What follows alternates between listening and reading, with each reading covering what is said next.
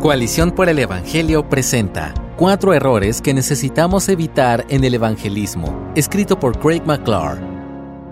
Dios delega a los cristianos una misión y un mensaje específico. Él llama a todo cristiano a ser ministro de reconciliación, un embajador de Cristo Jesús. Dios hace que su evangelio apele al mundo por medio de nosotros. Esto lo puedes leer en 2 de Corintios 5 del 11 al 21. Como representantes del poder extranjero del reino de Dios, proclamamos el mensaje del Evangelio, las buenas nuevas acerca de Jesús, que es el poder de Dios para salvar a todos los que creen y se conviertan del pecado para seguir a Cristo, como enseña Romanos 1 del 16 al 17.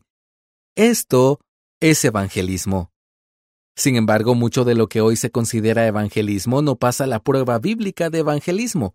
El problema es que el pensamiento y la práctica erróneo sobre el evangelismo nos impiden ejecutar con éxito nuestra misión.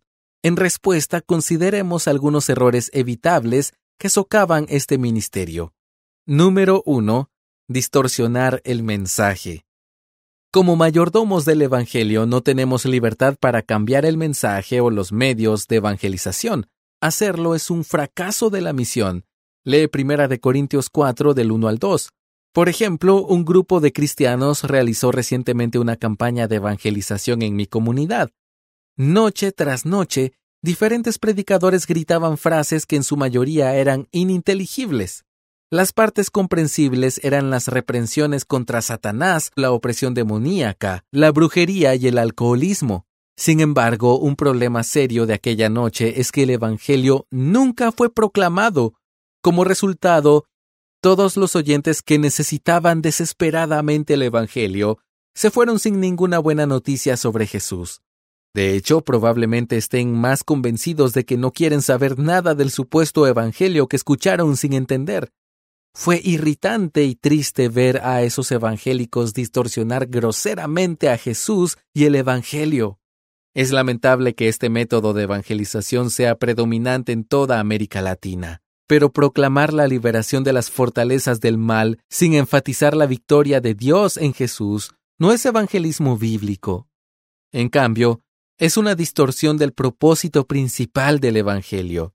Para ser justos, debemos ser conscientes de los planes de Satanás. Lee 2 de Corintios 2.11. Él ciega los ojos de los incrédulos y hace guerra contra el Evangelio, como enseñan 2 de Corintios 4.4 y Primera de Pedro 5 del 8 al 9. Pero por la cruz, Cristo ya ha despojado a los poderes y autoridades y triunfado sobre ellos. Esto lo puedes leer en Colosenses 2.15. Entonces, como embajadores de Cristo, proclamamos las buenas nuevas de la obra completa de Cristo. Dios es soberano sobre Satanás. La obra redentora de Cristo legitima su identidad como el Mesías prometido que salva hasta lo sumo. No hay problema en proclamar un mensaje de liberación de los adversarios espirituales, pero recuerda que Jesús ha vencido al mundo al convertirse en nuestra propiciación para que todos los que están en Él también venzan, como enseña la palabra en Juan 16:33 y primera de Juan 5 del 4 al 5. Número 2. Reducir el evangelismo a una oración. Muchos encuentros evangelísticos terminan pidiendo a la persona que haga una oración, a menudo conocida como la oración del pecador. La oración del pecador es una oración de salvación basada en Romanos 10, del 9 al 10, la cual se repite cuando alguien quiere arrepentirse de su pecado, pedir perdón y poner su fe en Jesús. A continuación te recito un ejemplo de oración popular de las cuatro leyes espirituales. Dice, Señor Jesús, Gracias porque me amas y entiendo que te necesito. Te abro la puerta de mi vida y te recibo como mi Señor y Salvador. Ocupa el trono de mi vida. Hazme la persona que tú quieres que sea. Gracias por perdonar mis pecados. Gracias por haber entrado en mi vida y por escuchar mi oración según tu promesa. Amén. No cuestiono el motivo de los evangelistas que usan la oración del pecador pero incluso con los motivos más puros, las consecuencias negativas resultantes requieren una reconsideración. En un extremo del espectro está la falta de seguridad. Igualar la salvación con la sinceridad o autenticidad de la oración a menudo resulta en una falta de seguridad. Después muchos se preguntan, ¿realmente soy salvo? Pero en el otro extremo está la falsa seguridad. Miles de personas viven bajo el engaño de que son cristianos porque oraron una oración de salvación, pero en realidad permanecen muertos en sus delitos y pecados porque la oración del pecador no es una frase mágica. De hecho, inocula a las personas contra la verdad del Evangelio al darles una falsa seguridad de que han nacido de nuevo. Dicho esto, llamar a los pecadores a responder al Evangelio es fundamental para la evangelización. Los embajadores hacen este llamado al pueblo, reconcíliense con Dios, según 2 de Corintios 5:20. Debo aclarar que no creo que utilizar la oración del pecador siempre resulte en una falsa conversión. No obstante, creo que sucede con demasiada frecuencia. En respuesta, evitemos frases no bíblicas como pídele a Jesús que entre en tu corazón o repite esta oración. En cambio, animemos a las personas a arrepentirse, convertirse de los ídolos a Dios y, en la fe, seguir a Jesús, reconociendo su obra redentora a su favor, como enseñan Primera de Tesalonicenses 1.9 y Marcos 1.15. Al hacerlo, quienes respondan basarán su seguridad en la obra completa de Cristo, no en una oración específica. Número 3. Abrazar el pragmatismo en el evangelismo.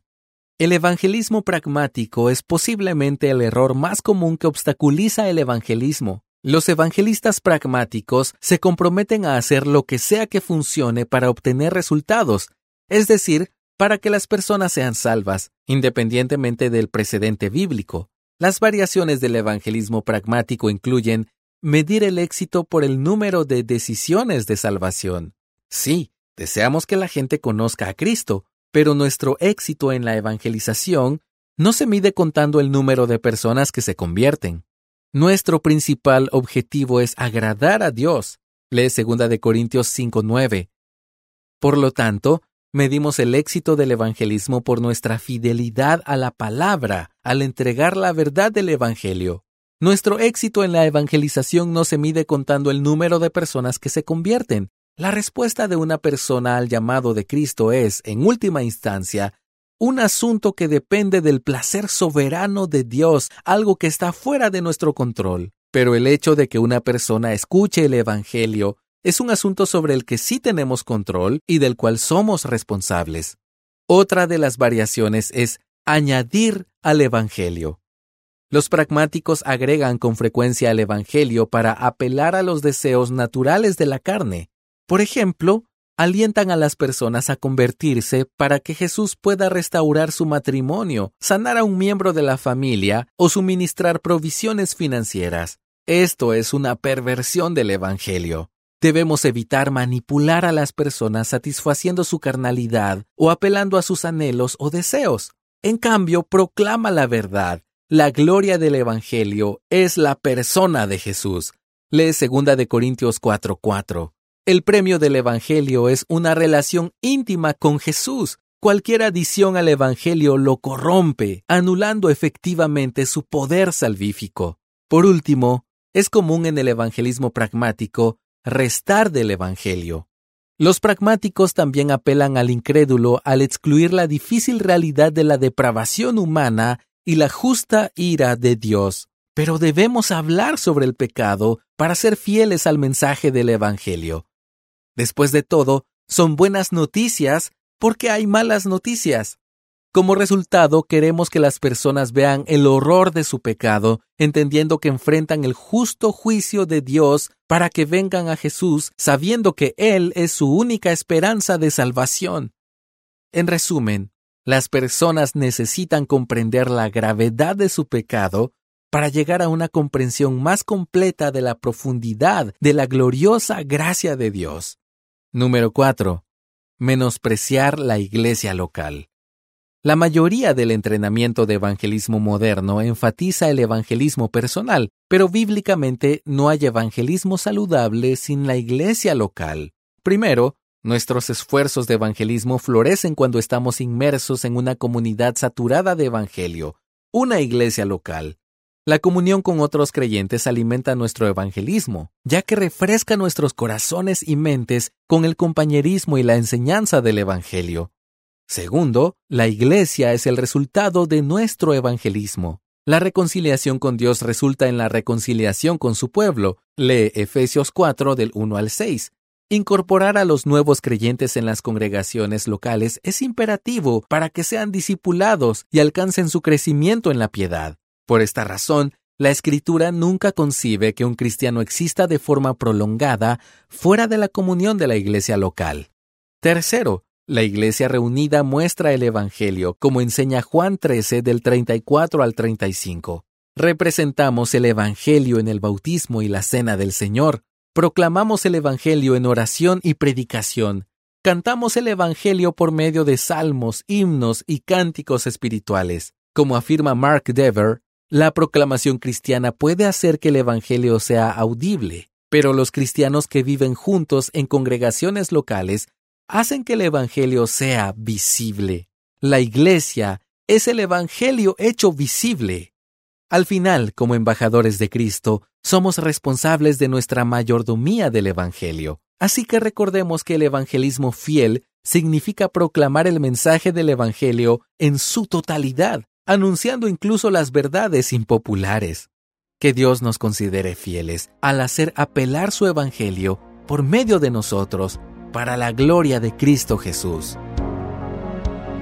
Gracias por escucharnos.